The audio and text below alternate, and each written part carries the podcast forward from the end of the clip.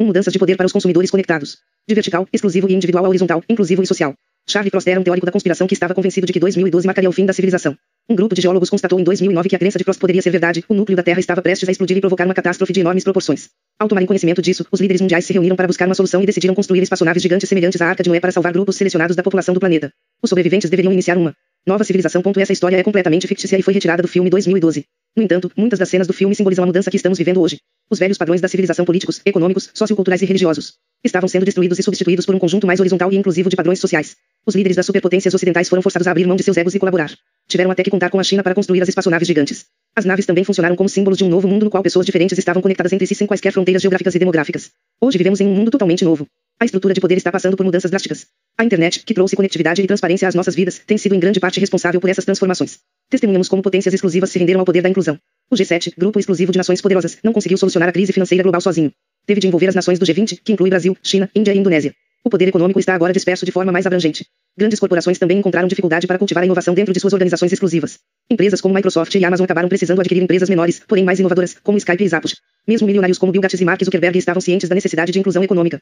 Eles doaram sua riqueza para ajudar os pobres por meio das organizações Bill e Melinda Gates Foundation Startup Education, agora parte da Zuckerberg Initiative, respectivamente. Estamos testemunhando também como uma estrutura de poder vertical tem sido diluída por uma força mais horizontal.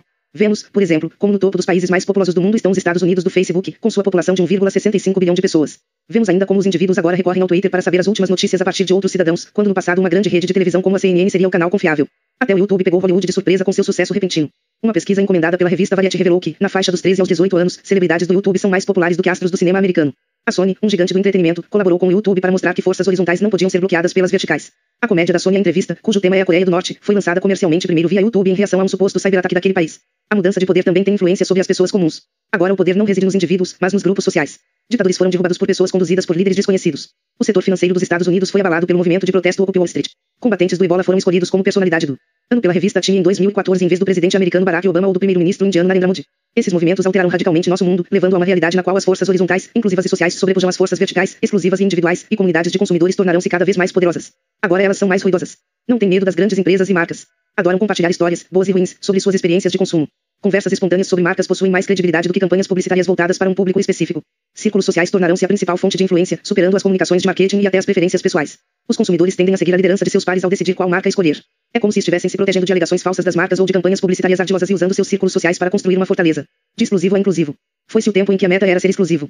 A inclusão tornou-se a nova tendência. Em nível macro, o mundo está avançando de uma estrutura de poder hegemônica para uma multilateral. As superpotências, sobretudo a União Europeia e os Estados Unidos, percebem que alguns poderes econômicos estão se deslocando para o resto do mundo, mais notadamente para a Ásia, cujo crescimento tem sido constante nos últimos anos. É importante observar que as superpotências ocidentais continuarão poderosas, só que outras nações estão ganhando mais poder com o tempo. Os poderes econômicos não estão mais tão concentrados, e sim distribuídos de forma mais uniforme. Essa mudança econômica costuma ser atribuída ao perfil demográfico das populações dos mercados emergentes, mais jovens, mais produtivas e com nível de renda em crescimento. Isso criou uma forte demanda por produtos e serviços, o que, por sua vez, impulsiona o crescimento econômico. Dados recentes, porém, sugerem que a razão talvez não seja apenas demográfica. Da perspectiva da inovação, os mercados emergentes também estão rumando em uma direção melhor. Dados recentes coletados por Robert Litt indicam que a inovação vem declinando nos Estados Unidos. O número de startups representa apenas 8% do total de empresas no país, ao passo que 30 anos atrás eram quase 15%. Nos dados de Litan, o número de falências excede o número de startups. A trajetória da Ásia é exatamente o oposto. De acordo com a Organização para a Cooperação e o Desenvolvimento Econômico, OCDE, em 2019 a China irá superar a União Europeia e os Estados Unidos em gastos ligados à inovação. Em 2012, a Coreia do Sul tornou-se o país mais avançado em inovação, gastando mais de 4% de seu PIB em pesquisa e desenvolvimento. A influência política do mundo ocidental também está em declínio, seguindo a queda do domínio econômico. O poderio militar, que costumava resultar em uma influência eficaz, aos poucos vem sendo substituído pela abordagem mais suave do apoio econômico e da diplomacia. A China, por exemplo, mantém forte influência sobre a África em razão de seu apoio ao estabelecimento de melhor governança e ao desenvolvimento mais sustentável. As próprias empresas estão avançando em direção à inclusão. A tecnologia possibilita a automação e a miniaturização, que reduzem os custos dos produtos e permitem às empresas atender aos novos mercados emergentes. As inovações disruptivas nos diferentes setores de negócios levaram produtos mais baratos e simples aos pobres, antes considerados um não mercado. Produtos e serviços que já foram exclusivos estão agora disponíveis para os mercados de massa no mundo inteiro. Entre os exemplos estão o carro Tata Nano de 2 mil dólares e a cirurgia de catarata de 16 dólares da Aravindale Care System. Isso também funciona em sentido contrário. Com a inovação reversa, novos produtos podem ser desenvolvidos e lançados em mercados emergentes antes de serem vendidos em qualquer outro lugar. A frugalidade e a consciência dos custos mostradas no desenvolvimento de produtos estão se tornando as novas fontes de diferenciação. Um exemplo conhecido é a MAC 400 da G, uma máquina de eletrocardiograma portátil alimentada por bateria e projetada para atender a população rural na Índia. Ao ser vendida em outros países, a portabilidade foi seu principal diferencial. A transparência trazida pela internet também permite que empresários de países emergentes se inspirem em seus colegas dos países desenvolvidos. Eles estão criando empresas com os mesmos serviços, porém marcadas por mudanças locais na execução. Existem, por exemplo, a Flipkart.com na Índia, inspirada na Amazon, a Desdos na Indonésia, inspirada no Groupon, a Alipay na China, inspirada no PayPal, e a Grab na Malásia, inspirada na Uber. Clientes nesses países experimentam esses serviços sem terem de aguardar que empresas americanas expandam suas atividades até lá. As barreiras entre os setores também estão sendo derrubadas. A convergência e a integração de dois ou mais setores da economia estão virando uma tendência. Os setores têm a opção de competir ou atuar em sinergia para alcançar os mesmos consumidores. Na maioria dos casos, eles buscam a sinergia. Muitos centros médicos começaram a se integrar com instalações turísticas de modo que os custos da assistência médica e das férias possam ser otimizados. A organização Patients Beyond Borders, sediada no Reino Unido, estima ter atendido cerca de 11 milhões de pacientes turistas em 2013. Entre os tratamentos médicos e destinos populares estão tratamentos dentários na Costa Rica, operações cardíacas na Malásia e cirurgias cosméticas no Brasil. Em alguns mercados emergentes nos quais o uso de telefones celulares pré-pagos é imenso, o setor de telecomunicações está colaborando com o de serviços financeiros a fim de fornecer canais de pagamento para produtos e serviços. Um exemplo conhecido é a M-Pesa, uma empresa de transferência de dinheiro com base na telefonia móvel no Quênia. Dentro de um setor consagrado, os subsetores também se tornaram difíceis de distinguir. No setor de serviços financeiros, os limites que hoje separam os subsetores bancário, financeiro, de seguros e de gestão de fundos, entre outros, desaparecerão, exigindo que as instituições financeiras busquem novos meios de se diferenciar.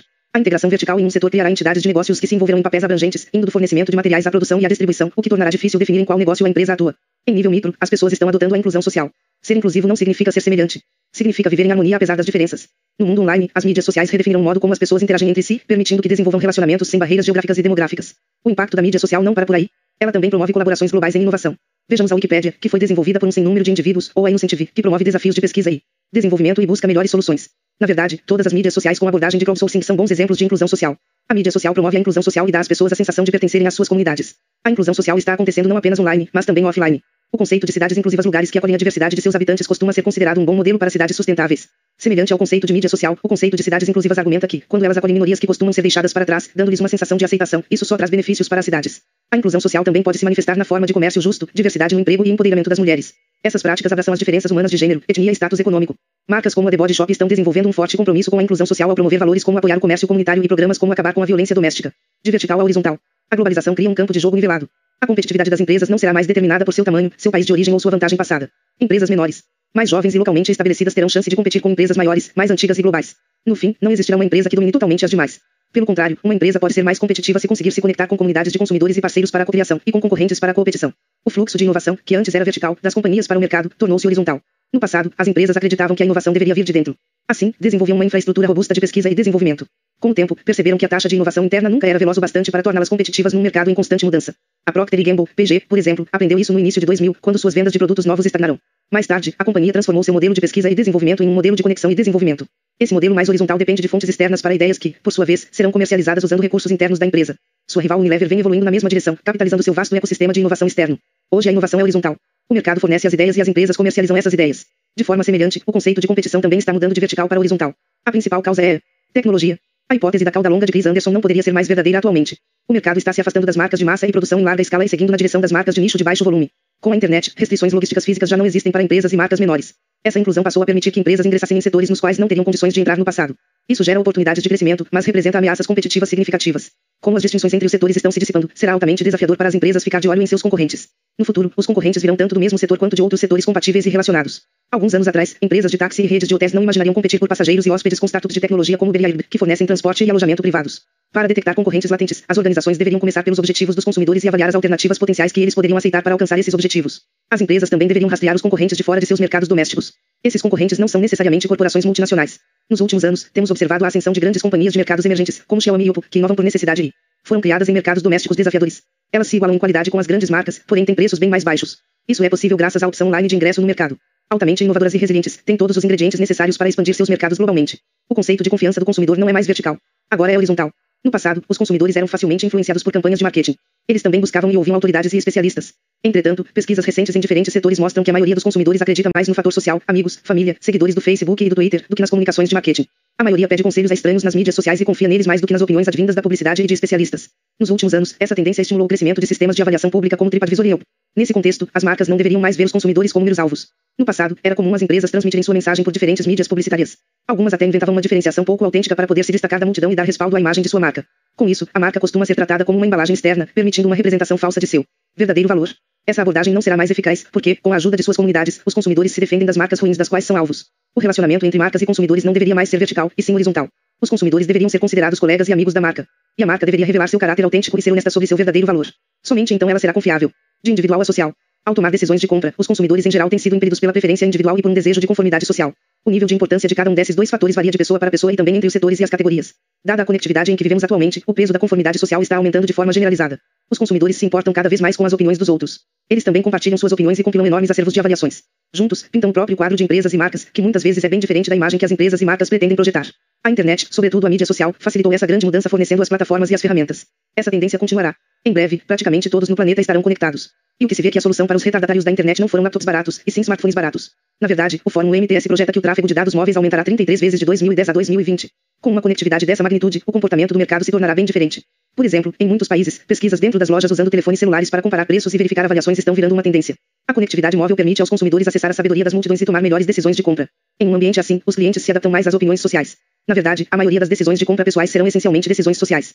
Os consumidores comunicam-se entre si e conversam sobre marcas e empresas. Do ponto de vista da comunicação de marketing, os consumidores não são mais alvos passivos, estão se tornando mídias ativas de comunicação. A Sephora, marca de produtos de beleza, vem explorando comunidades como uma nova forma de ativos de mídia. A empresa desenvolveu uma comunidade de mídia social na qual todo o conteúdo gerado por esta é incorporado à plataforma BeautyTalk. Ela se tornou uma mídia confiável para clientes que estão tentando consultar outros membros da comunidade. Seguir essa tendência não é fácil. As empresas costumavam ter controle sobre as comunicações de marketing e tinham por hábito lidar com as reclamações de clientes de forma individual. Se, porém, o conteúdo é gerado por uma comunidade, as empresas não têm controle sobre a conversa. Censurar o conteúdo reduziria a credibilidade. E também é preciso estarem preparadas para uma forte reação social quando algo sair errado. Dito isso, empresas e marcas com reputações fortes e alegações honestas sobre seus produtos não deveriam ter motivo para se preocupar. No entanto, aquelas que fazem alegações falsas e têm produtos ruins não sobreviverão. É praticamente impossível esconder falhas ou isolar reclamações de clientes em um mundo transparente e digital. Resumo: horizontal, inclusivo e social. Os profissionais de marketing precisam embarcar na mudança para um cenário de negócios mais horizontal, inclusivo e social. O mercado está se tornando mais inclusivo. A mídia social elimina barreiras geográficas e demográficas, permitindo às pessoas se conectarem e se comunicarem, e, as empresas, inovar por meio da colaboração. Os consumidores estão adotando uma orientação mais horizontal. Desconfiam cada vez mais da comunicação de marketing das marcas e preferem confiar no círculo social, amigos, família, fãs e seguidores. Por fim, o processo de compra dos consumidores está se tornando mais social do que nunca. Eles prestam mais atenção ao seu círculo social ao tomar decisões e buscam conselhos e avaliações tanto online como offline. 2. Os paradoxos do marketing para consumidores conectados. Interação online versus interação offline, consumidor informado versus consumidor distraído e defesa negativa versus defesa positiva. Em acreditamos que a palavra marketing deveria ser escrita como marketing em inglês. Marketing significa mercado e em é a terminação do gerúndio, que indica ação, o que ressaltaria o sentido de mercado em ação. Isso nos lembraria sempre de que o marketing consiste em lidar com um mercado em constante mudança e que, para entender o marketing de ponta, deveríamos entender como o mercado vem evoluindo.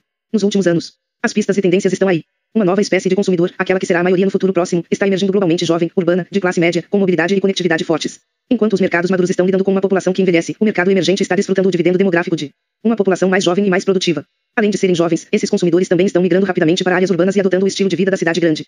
A maioria pertence à classe média ou está acima dela, dispondo assim de uma boa renda para gastar. Ascendendo de uma posição socioeconômica inferior, aspiram a realizar grandes feitos, experimentar produtos mais sofisticados e imitar comportamentos das classes superiores. Esses traços fazem deles um mercado irresistível para os profissionais de marketing.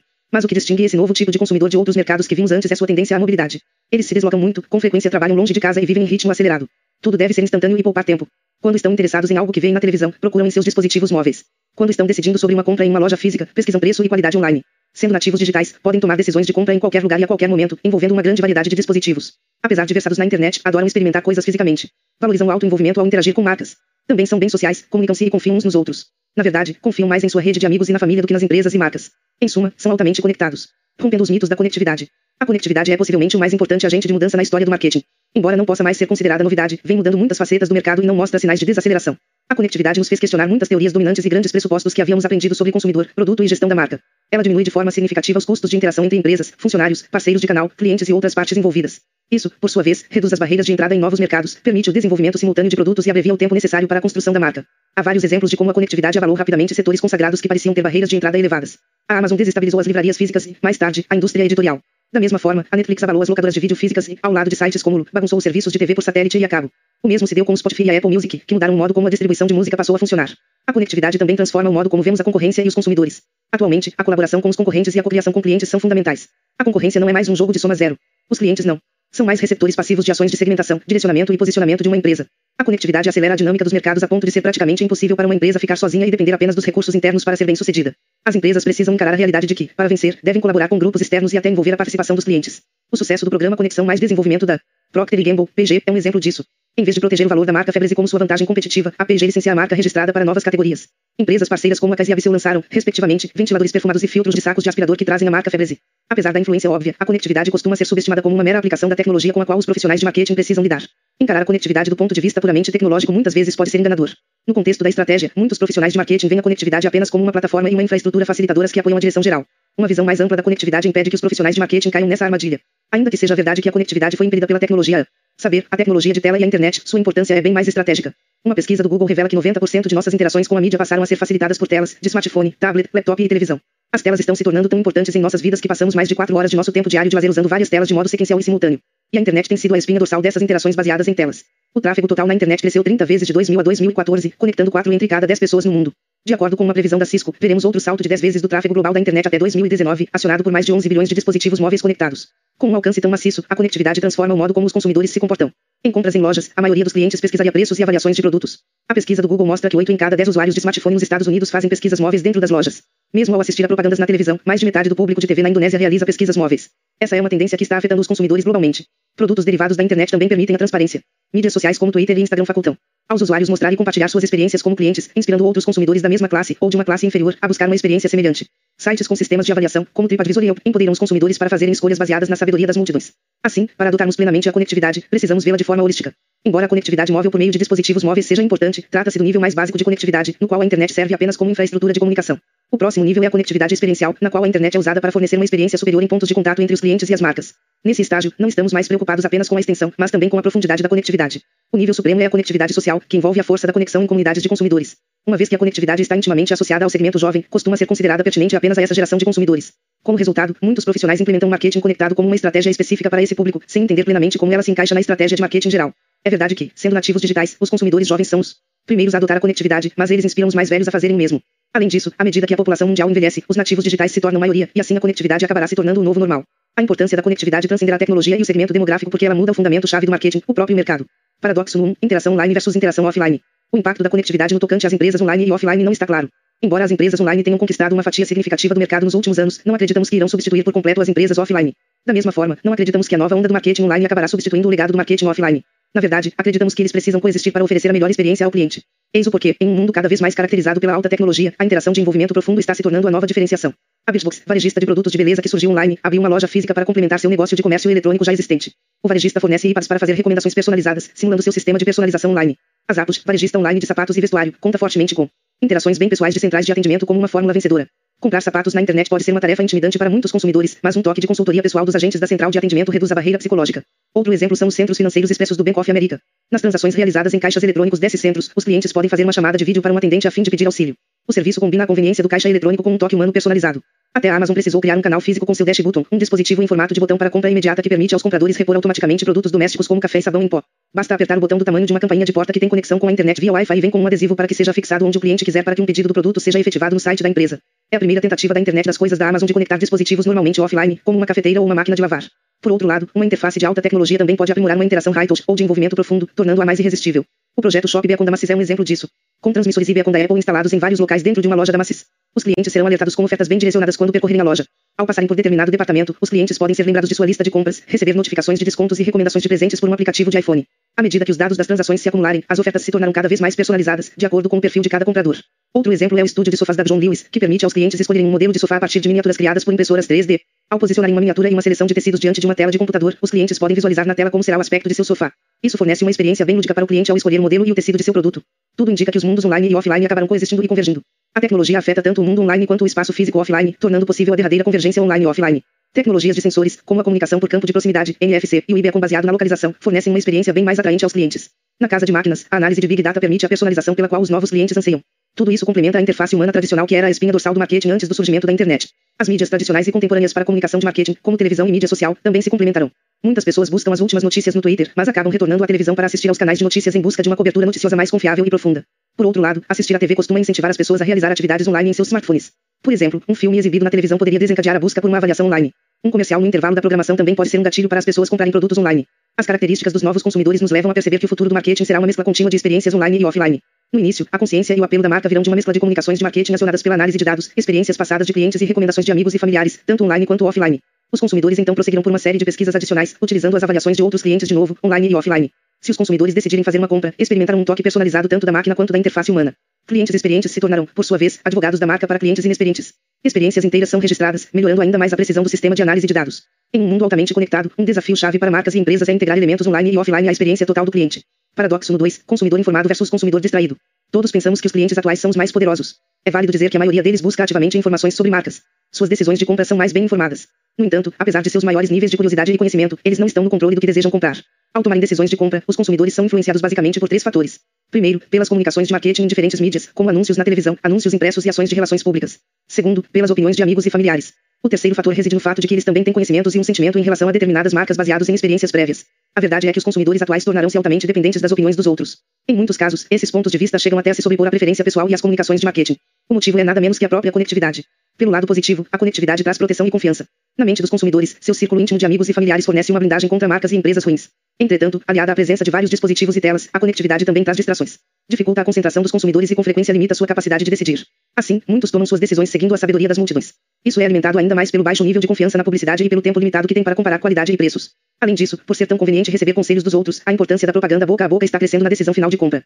Este é o retrato dos futuros consumidores, conectados, mas distraídos. Uma pesquisa do National Center for Biotechnological Information mostra que o intervalo de atenção humana médio caiu de 12 segundos em 2000 para 8 segundos em 2013. Isso pode ser atribuído ao volume maciço e esmagador de mensagens que constantemente bombardeiam nossos dispositivos móveis conectados e exigem atenção instantânea. O desafio para os profissionais de marketing avançarem é duplo.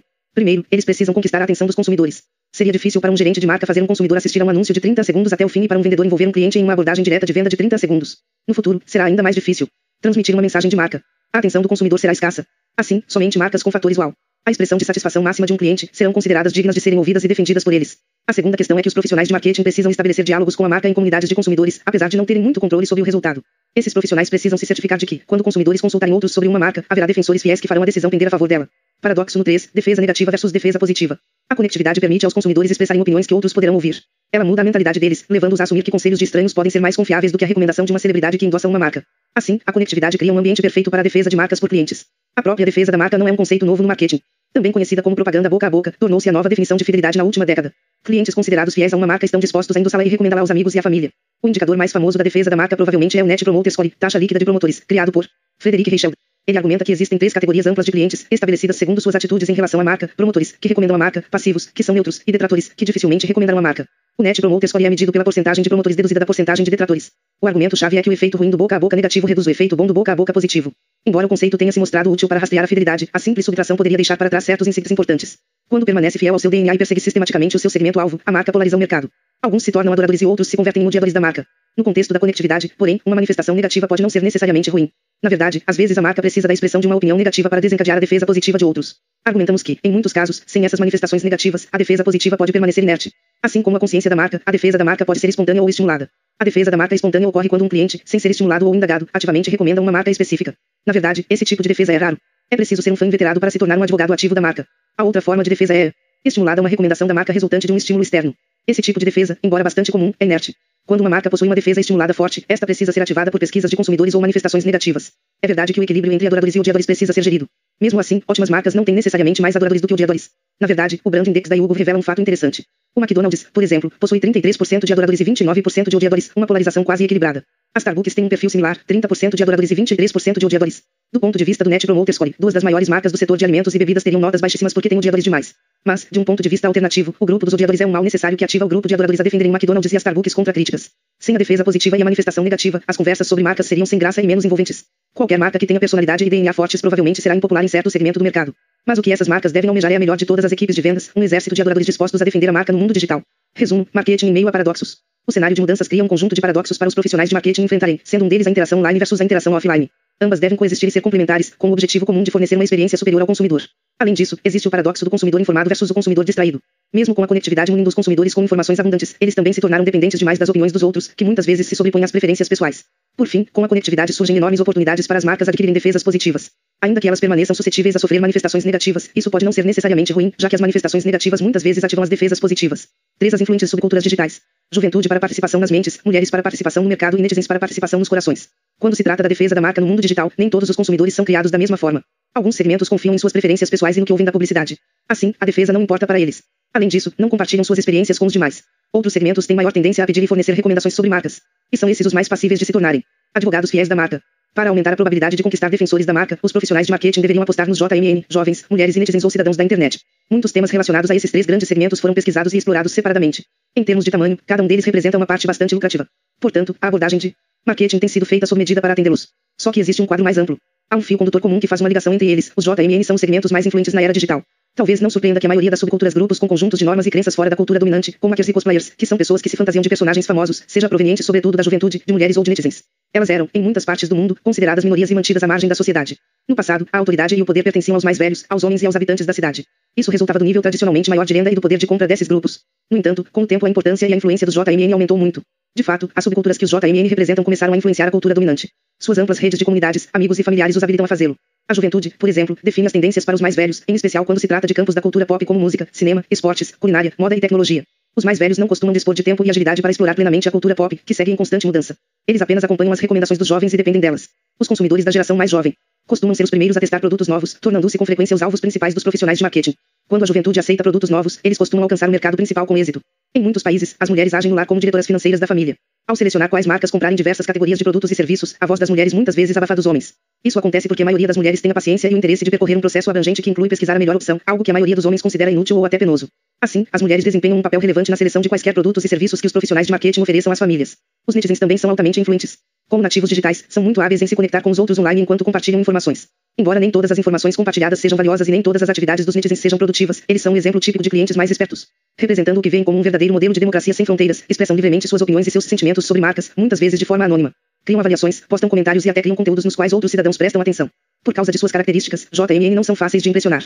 Entretanto, quando os impressionamos, eles se tornam os mais fiéis advogados de nossas marcas. A defesa feita por segmentos qualificados como JMN é mais valiosa do que a de outros segmentos. Como JMN exercem forte influência sobre o mercado principal, as marcas irão obter benefícios se conseguir envolvê-los. Juventude, aquisição de participação nas mentes. Para os profissionais de marketing, faz sentido visar os jovens. Segundo um relatório do Fundo de População das Nações Unidas, UNFPA, em 2014 havia 1,8 bilhão de pessoas jovens entre 10 e 24 anos, o maior patamar na história humana cifra que continuará crescendo. O interessante é que cerca de 90% estão vivendo em países menos desenvolvidos. Eles estão enfrentando todos os tipos de desafios para realizar seu pleno potencial em termos de educação e carreira, enquanto controlam a dinâmica social entre seus pares. Os profissionais de marketing buscam identificar e solucionar esses desafios. A meta é ser relevante para a vida dos jovens e, assim, ganhar acesso às suas carteiras cada vez mais gordas. Até profissionais de marketing cujos produtos e serviços não têm como alvo primário os clientes jovens buscam esse mercado lucrativo. O objetivo é influenciar as mentes desses jovens bem cedo, mesmo que no momento isso não seja rentável. Os jovens de hoje serão, em um futuro próximo, o alvo primário e provavelmente os clientes mais rentáveis. Além disso, visar os jovens é a coisa mais empolgante que os profissionais de marketing podem fazer. As ações voltadas para eles sempre envolvem anúncios criativos, conteúdo digital descolado, endosso de celebridades ou ativação de marcas inovadoras. Ao contrário dos segmentos mais velhos, a juventude é tão dinâmica que raramente é improdutivo se envolver com ela. E, como a cifra demográfica é enorme, as empresas muitas vezes estão dispostas a investir pesado nesse interessante segmento do mercado. O papel dos jovens em influenciar o restante do mercado é imenso. Primeiro, eles são adotantes iniciais e early adopters. Os jovens costumam ser acusados de ter atitudes rebeldes e de se opor às instituições, ou seja, adoram o que os adultos odeiam. Ainda que alguns jovens se comportem de acordo com essa acusação, a maioria não o faz. A verdade é que a juventude simplesmente não tem medo de experimentar. Ela testa produtos novos e experimenta serviços inovadores que os segmentos mais velhos consideram arriscados demais. Os profissionais de marketing que estão trabalhando com produtos que acabaram de ser desenvolvidos e lançados precisam dos jovens. As estratégias que os privilegiam costumam ter as maiores chances de sucesso. Quando o iPod foi lançado, em 2001, o tom de seus anúncios voltados para os jovens ajudou a criar uma rápida adoção inicial e, mais à frente, o sucesso no mercado principal. Algo semelhante aconteceu quando a Netflix ofereceu seu serviço só de streaming em 2010. Os adotantes iniciais foram jovens familiarizados com tecnologia. Em segundo lugar, os jovens são definidores de tendências. Eles são os consumidores da geração agora que exigem tudo instantaneamente. Quando se trata de tendências, são tão ágeis em identificá-las e segui-las que os profissionais de marketing muitas vezes não conseguem acompanhá-los. O lado positivo é que com isso esses profissionais conseguem identificar com rapidez movimentos que influenciarão o mercado no futuro próximo. A natureza tribal da juventude significa que ela também é muito fragmentada. Portanto, as tendências que os jovens seguem são igualmente fragmentadas. Certas tendências de esportes, música e moda podem atrair um verdadeiro culto de algumas tribos jovens, mas podem não ser relevantes para outras. Talvez a única tendência que a maioria dos jovens segue é o movimento rumo a um estilo de vida digital. Enquanto muitas tendências adotadas pelos jovens acabam se revelando modismos efêmeros por causa dessa fragmentação, algumas tendências em evolução conseguem atingir a cultura dominante. A ascensão de Justin Bieber, que inicialmente ganhou fama como um artista de tendência do YouTube seguido por milhões de jovens, é um exemplo disso. Todo o universo da mídia social, como Facebook e Twitter, também começou como uma tendência entre os jovens. Da mesma forma, serviços de streaming de músicas como Spotify, Apple Music e jogos foram trazidos ao mercado principal por clientes jovens. Por fim, os jovens são agentes de mudança. Muitas vezes eles são associados a condutas irresponsáveis e egoístas. Só que tendências recentes mostram que eles vêm amadurecendo bem mais cedo. Isso acontece porque as pessoas jovens reagem mais rápido às transformações que estão ocorrendo no mundo, como a globalização e os avanços tecnológicos. Agora eles estão preocupados com o que está acontecendo ao redor de si mesmos. Na verdade, estão entre os principais propulsores da mudança no mundo. Podemos observar isso nos movimentos crescentes de empoderamento dos jovens. A Rock Corps, por exemplo, é uma plataforma que permite aos jovens trabalhar como voluntários por quatro horas para transformar comunidades e ganhar um ingresso para um show exclusivo. Outro exemplo é o i.org, que convida jovens para participarem de eventos transformadores do mundo, como uma série de concertos ao vivo e de inspiradores, bem como para comprarem produtos Mitoy que têm impacto social. A Indonésia Mengajar oferece uma plataforma de empoderamento semelhante por meio da educação. A instituição seleciona os melhores graduados do país e lhes pede que abram mão de empregos potencialmente bem remunerados a fim de lecionarem em escolas de aldeias remotas por um ano. Esses movimentos fazem o trabalho voluntário parecer bacana. E o mais importante, aumentam a consciência das gerações mais velhas sobre a importância do ativismo e do impacto social. Todos esses papéis adotantes iniciais, definidores de tendências e agentes de mudança levam à conclusão de que os jovens são a chave para a participação nas mentes. Se as marcas querem influenciar as mentes dos clientes do mercado principal ou maestriam, convencer os jovens é um passo inicial importante. Mulheres, crescimento da participação no mercado. O mercado feminino é outro alvo lógico para os profissionais de marketing. Além da enorme dimensão, o perfil do segmento também é singular.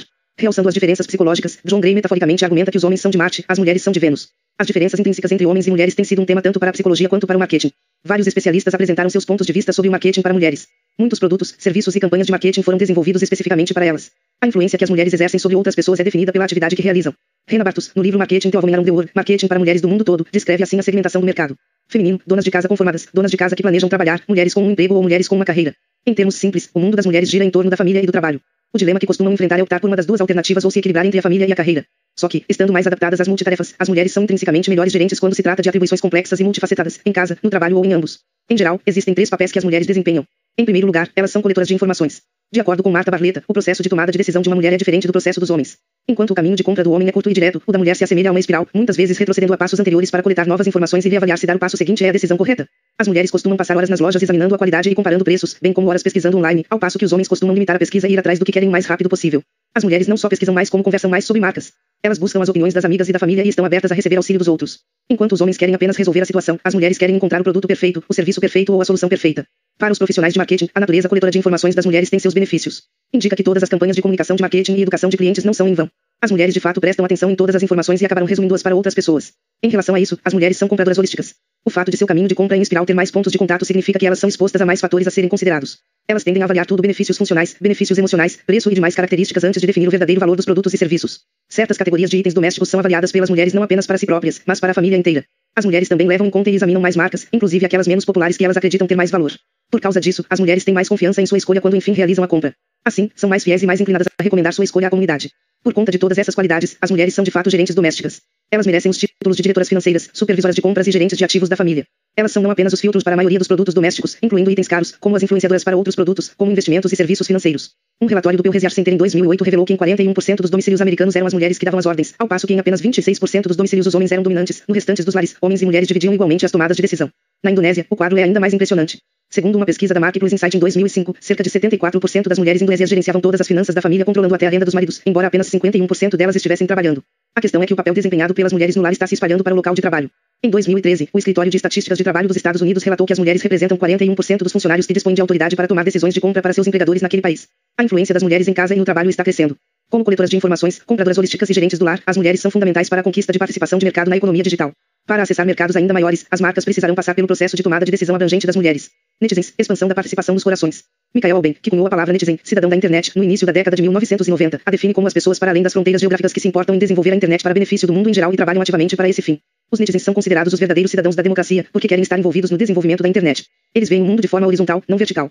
O conteúdo da internet é criado e compartilhado por pessoas e para pessoas. Mas eles acreditam na democracia total e não tanto nos governos. Apoiam a abertura e o compartilhamento sem fronteiras geográficas. Existem 3,4 bilhões de usuários da internet, 45% da população mundial, de acordo com estimativas das Nações Unidas. Nem todos podem ser considerados netizens ou cidadãos da internet e a segmentação da Forrester Social Technographics pode ajudar a explicar por quê. De acordo com essa segmentação, existe uma hierarquia de usuários da internet, que inclui inativos, espectadores, pessoas que leem e assistem a conteúdo online, participantes, pessoas que mantêm e visitam páginas de mídias sociais, coletores, pessoas que acrescentam tabs às páginas da web e usam feeds RSS, críticos, pessoas que postam avaliações e comentários online, e criadores, pessoas que criam e publicam conteúdo online. Os coletores, críticos e criadores caracterizam melhor os netizens indivíduos que ativamente contribuem para a internet, não se limitando a consumir a internet. O papel deles de influenciar os outros está ligado ao desejo de estar sempre conectado e contribuir. Os netizens são conectores sociais. Sabemos que os netizens adoram se conectar. Quando eles conversam entre si, as informações fluem. Subanonimato, correm menos riscos e, portanto, sentem-se mais confiantes para interagir e participar de conversas online. Na internet, seus nomes de usuário e avatares são suas identidades. Existem várias formas de se conectar socialmente na internet. A mais popular são os serviços de redes sociais e aplicativos de mensagens instantâneas, como Facebook, WhatsApp, QQ, Tumblr, Instagram e LinkedIn. Um relacionamento nessas plataformas geralmente começa como uma conexão de um para um entre dois indivíduos que se conhecem e confiam um no outro. Essa conexão inicial levará a um vínculo entre as redes independentes dos dois indivíduos, criando uma conexão de muitos para muitos. Observadas de fora, comunidades online parecem redes de estranhos, mas, por dentro, são redes de amigos confiáveis. Por ser uma rede de muitos para muitos baseada em relacionamentos de um para um, uma comunidade na internet costuma crescer exponencialmente, tornando-se uma das formas mais fortes de comunidade. Os netizens também são evangelistas expressivos. Sem revelar suas verdadeiras identidades, os usuários da internet podem ser muito agressivos ao expressar suas opiniões. O lado negativo disso é o surgimento de agressores virtuais, ciberbullies, participantes inadequados, trolls e odiadores, haters, na internet. O lado positivo, porém, é o surgimento de advogados de marcas. Os netizens, ao contrário dos usuários da internet em geral, apresentam maior tendência a se tornarem advogados de marcas. No mundo da internet, conhecemos o fator social, seguidores, fãs e amigos. Quando se empolgam e se comprometem com uma marca, os netizens tornam-se o fator social.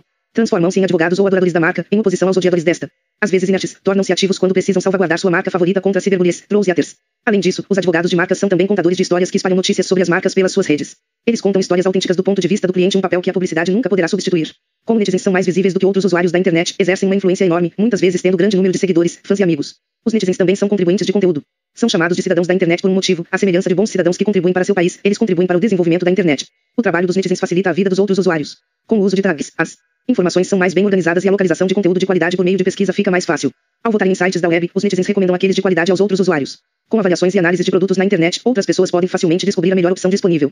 A contribuição mais importante, porém, é a criação de conteúdo novo, que pode ter diferentes formatos, artigos, white papers, e-books, infográficos, artes gráficas, jogos, vídeos e até filmes. Autores independentes criam páginas na web, blogs e publicam e-books. Músicos e cineastas independentes criam sucessos comerciais tornando-se youtubers e gerando conteúdo na plataforma de compartilhamento de vídeos.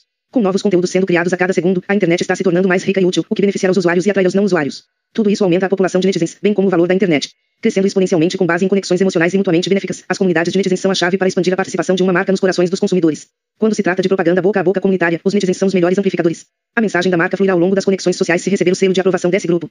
Resumo: juventude, mulheres e netizens. Jovens, mulheres e netizens há muito são pesquisados minuciosamente pelas empresas, mas em geral como segmentos de consumidores separados. Sua força coletiva, sobretudo como segmentos mais influentes na era digital, ainda não foi bem explorada. Os jovens são os adotantes iniciais de novos produtos e tecnologias. Eles também são definidores de tendências, mas estão fragmentados quanto às tendências que seguem. Em última análise, são agentes de mudança. Como coletoras de informações e compradoras holísticas, as mulheres são, na prática, as gerentes do lar, diretoras financeiras, supervisoras de compras e gerentes de ativos, tudo combinado em uma só pessoa. Por fim, os netizens são conectores sociais, já que predominantemente conectam, conversam e se comunicam com seus pares. Eles também são evangelistas expressivos, bem como contribuintes de conteúdo para o mundo online. Juntos, jovens, mulheres e netizens detêm a chave para o marketing na economia digital. Perguntas para reflexão. Item como sua empresa pode adquirir maior participação nas mentes alavancando os papéis de adotantes iniciais e definidores de tendências dos jovens. Item como sua empresa pode aumentar a participação no mercado alavancando a influência das mulheres no lar. Item como sua empresa pode identificar e utilizar netizens para conquistar maior participação nos corações dos consumidores. 4. Marketing 4.0 na economia digital. Quando o online encontra o offline, o estilo encontra a substância e a conectividade máquina a máquina encontra o toque. Pessoa a pessoa. De acordo com a Organização para a Cooperação e o Desenvolvimento Econômico, OCDE, as inovações digitais podem levar os países para mais perto da prosperidade sustentável. McKinsey lista as grandes inovações mais recentes que tiveram maior impacto econômico, o que inclui a internet móvel, a automação do trabalho do conhecimento, a internet das coisas, a tecnologia de computação em nuvem, a robótica avançada e a impressão 3D, entre outras. Essas tecnologias digitais estão disponíveis há alguns anos, mas seu impacto atingiu o ponto máximo apenas recentemente, alimentado pela convergência de tecnologias múltiplas. Essas tecnologias ajudam a desenvolver vários setores na economia, como varejo, comércio eletrônico, transportes, veículos automatizados, educação, cursos abertos online, saúde, prontuários eletrônicos e medicina personalizada, bem como interações sociais, redes sociais. Entretanto, muitas das mesmas tecnologias que impelem a economia digital também estão abalando setores-chave e perturbando empresas tradicionais. Grandes varejistas como Bordage e Blockbuster, por exemplo, experimentaram as rupturas causadas por estreantes digitalmente fortalecidos em seus respectivos setores. Esses estreantes Amazon e Netflix são agora as novas empresas dominantes em suas áreas. O interessante é que mesmo os disruptores do passado podem sofrer o mesmo destino. O iTunes da Apple, que outrora teve sucesso em desestruturar as lojas de música físicas com a venda de músicas online, ficou estremecido com o Spotify e seu modelo de negócios de streaming de música. As receitas da Apple com vendas de música estão em declínio desde seu apogeu, no início da década de 2000. A Apple então lançou o próprio serviço de streaming de música, Apple Music, em meados de 2015, para rivalizar com o Spotify. Adaptando-se às tecnologias disruptivas emergentes, a maioria dos consumidores está empolgada e ansiosa ao mesmo tempo. A automação do trabalho do conhecimento, por exemplo, não apenas aumentou a produtividade como trouxe temores de perda de empregos. A impressão 3D abriu um mundo de possibilidades em termos de inovação rápida. No entanto, do lado negativo, a impressão 3D também pode ser usada impropriamente para a produção de armas, por exemplo. O maior dilema talvez seja causado pela internet móvel. Ela trouxe a conectividade peer-to-peer, ponto a ponto, e empoderou os consumidores, que se tornaram muito mais espertos e bem informados do que no passado. Mas um estudo de Przybylowski e Weinstein, da Universidade de Essex, provou que os telefones celulares também podem prejudicar os relacionamentos. A pesquisa revelou que os smartphones desviam a atenção das pessoas do ambiente em que estão. Ainda descobriu que a sensação de poder se conectar com uma rede maior costuma inibir a capacidade de ser empático com as pessoas próximas. Portanto, com o impulso rumo à economia digital se tornando mais intenso, os consumidores estão ansiando pela aplicação perfeita de tecnologias que lhes permitam atingir seu pleno potencial e, ao mesmo tempo, tornarem-se empáticos. Nesse período de transição e adaptação à economia digital, uma nova abordagem faz-se necessária para orientar os profissionais de marketing na previsão e na alavancagem das tecnologias disruptivas. Nos últimos seis anos, esses profissionais vêm pedindo uma sequência para marketing 3.0, as forças que estão definindo o novo marketing centrado no ser humano, Elsevier, 2010. Nosso livro foi tão universalmente aceito que a edição original em inglês foi traduzida para 24 línguas. Nele falamos sobre as grandes mudanças do marketing centrado no produto, 1.0, para o marketing voltado para o consumidor, 2.0, e, enfim, para o marketing centrado no ser humano, 3.0. Queremos agora apresentar o Marketing 4.0, uma abordagem que combina a interação online e offline entre empresas e consumidores. Na economia digital, a interação digital sozinha não é suficiente. Na verdade, em um mundo cada vez mais conectado, o toque offline representa uma forte diferenciação. Marketing 4.0 também mescla estilo com substância. Embora seja imperativo que as marcas se tornem mais flexíveis e adaptáveis por causa das rápidas mudanças das tendências tecnológicas, ter uma personalidade autêntica é mais importante do que nunca. Diante de uma realidade cada vez mais transparente, a autenticidade é o ativo mais valioso. Finalmente, Marketing 4.0 alavanca a conectividade máquina a máquina e a inteligência artificial a fim de melhorar a produtividade do marketing, enquanto impulsiona a conectividade pessoa a pessoa com o intuito de fortalecer o engajamento do cliente. Passagem do marketing tradicional ao digital. Da segmentação e definição do mercado-alvo à confirmação da comunidade de consumidores. Tradicionalmente, o marketing sempre começa pela segmentação. A prática de dividir o mercado em grupos homogêneos com base em seus perfis geográficos, demográficos, psicográficos e comportamentais. A segmentação costuma ser seguida pela definição do mercado-alvo à prática de selecionar um ou mais segmentos que a marca se empenhará em perseguir com base na atratividade e na adequação desses segmentos à marca. A segmentação e a definição do mercado-alvo são aspectos fundamentais da estratégia de marca. Permitem a alocação eficiente de recursos e um posicionamento mais preciso. Também ajudam os profissionais de marketing a atender vários segmentos, cada um com ofertas diferenciadas. Entretanto, a segmentação e a definição do mercado-alvo também exemplificam um relacionamento vertical entre uma marca e seus clientes, análogo ao que se dá entre caçador e presa, pois são decisões unilaterais tomadas por profissionais de marketing sem o consentimento de seus clientes. São esses profissionais que determinam as variáveis que definem os segmentos. O envolvimento dos clientes é limitado aos seus dados na pesquisa de mercado, que geralmente precede os exercícios de segmentação e definição do mercado-alvo. Sendo alvos, os consumidores costumam se sentir invadidos e importunados por mensagens irrelevantes. Muitos consideram as mensagens unidirecionais das marcas como spams. Na economia digital, os clientes estão socialmente conectados em redes horizontais de comunidades. Hoje, as comunidades são os novos segmentos. Mas, ao contrário dos segmentos, as comunidades são formadas naturalmente por consumidores dentro de fronteiras que eles mesmos definem. As comunidades de consumidores estão imunes às spams e às propagandas irrelevantes. E até rejeitaram a tentativa de uma empresa de invadir essas redes de relacionamento. Para se envolverem de forma eficaz com uma comunidade de consumidores, as marcas precisam pedir permissão. O marketing de permissão, introduzido por Seth Godin, gira em torno da ideia de pedir consentimento prévio aos consumidores para enviar mensagens de marketing. No entanto, ao pedir permissão, as marcas precisam agir como amigos dotados de um desejo sincero de ajudar, e não caçadores com uma isca. Como no Facebook, os consumidores tomaram a decisão de confirmar ou ignorar os pedidos desse amigo. Isso demonstra o relacionamento horizontal entre marcas e consumidores. Entretanto, as empresas podem continuar usando a segmentação, a definição do mercado-alvo e o posicionamento, desde que se tornem transparentes para os clientes. Do posicionamento e da diferenciação da marca ao esclarecimento da personalidade e dos códigos da marca. Em um sentido tradicional, uma marca é um conjunto